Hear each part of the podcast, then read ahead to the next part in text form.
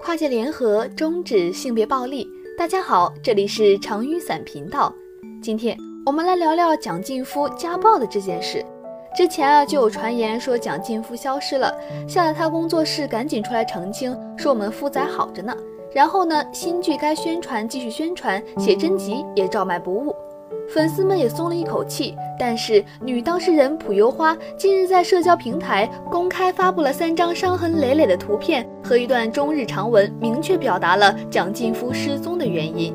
隔着屏幕都能感觉到疼，再加上当事人的这段文字，最近这段时间让关心我的大家担心了。我中朴优花还健在。蒋劲夫行踪不明这件事的确与我有关，应律师和搜查相关人员的要求，是我不方便透露过多。上次写蒋劲夫还是因为他大胆公开恋情，却因为女友不符合肤白貌美大长腿的大众审美，受到了不少人的吐槽。面对别人的质疑，蒋劲夫开启了力挺女友的模式，万万没想到他竟然家暴了女朋友。在蒋劲夫微博上发表了长篇声明后，网友们大都处于震惊的状态。其实，早在前段时间就有传言蒋劲夫和女友分手，他的粉丝都还蛮惊讶的。毕竟公开恋情后，蒋劲夫被粉丝吐槽是恋爱脑，整天在各大社交平台疯狂的秀恩爱。因此，当时爱的有多深，现在看到这些照片就有多感慨。蒋劲夫怎么就家暴了呢？为什么？这也是很多人都在问的一个问题。接下来，我们再来说一说亲密关系暴力。它指的是在亲密关系中，伴侣中的其中一人为了设法控制另一个人的思想、价值观或者行为而采取的暴力或强制行为，或为了惩罚另一人而施以的暴力手段。形式主要可区分为身体暴力、言语暴力、精神暴力、心理暴力、社会隔绝、经济控制、性暴力、淡化暴力等。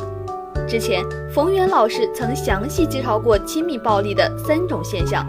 首先看一个人的观念，比如你的伴侣赞同僵化的性别歧视，像男主外女主内，女人就该做家务的这种，并且具有零和游戏的思维，视暴力问题为解决问题的最高手段，对冲突、矛盾、不满意的状况认为只有输赢之分，没有双赢和多赢的可能，并认为强力或者武力这是最好的手段。那么，在某些条件下，这种人实施家庭暴力的可能性就很大。其次，要看一个人的态度。如果这个人控制欲很强，总是以明显的硬性的或软性的，以爱的名义去支配对方的生活，喜欢单方面的为双方的事情做决定，这本身就很容易发展为种种的精神暴力，并进而产生身体暴力、性强迫或经济控制。很多影视作品经常过度宣传。霸道总裁爱上我、小狼狗等的男性形象，这就很有可能导致把对方的控制欲解读为他就是太爱我了。最后要看一个人平时的行为和语言。如果一个人遇到问题、压力、不顺心等的时候迁怒于人，在遇到困境时也可能会有家庭暴力。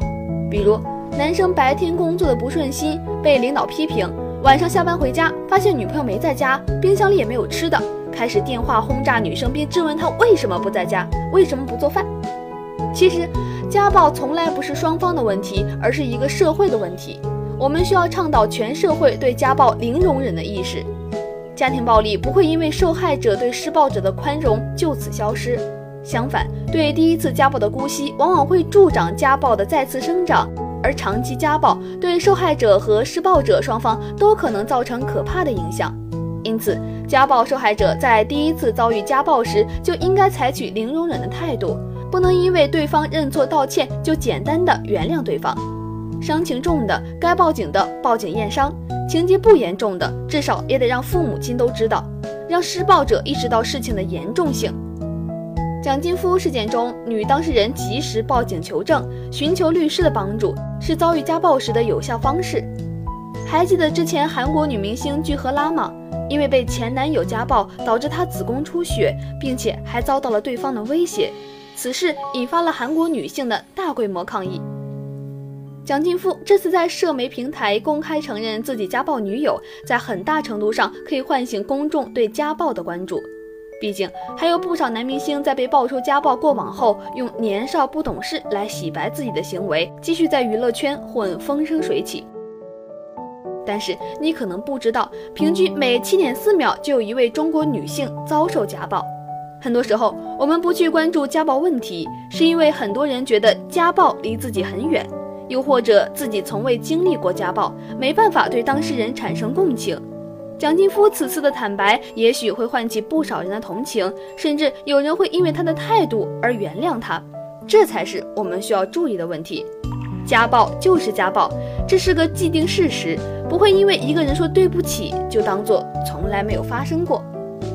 好了，今天的节目到这里就结束了，我是主播王希，我们下期不见不散。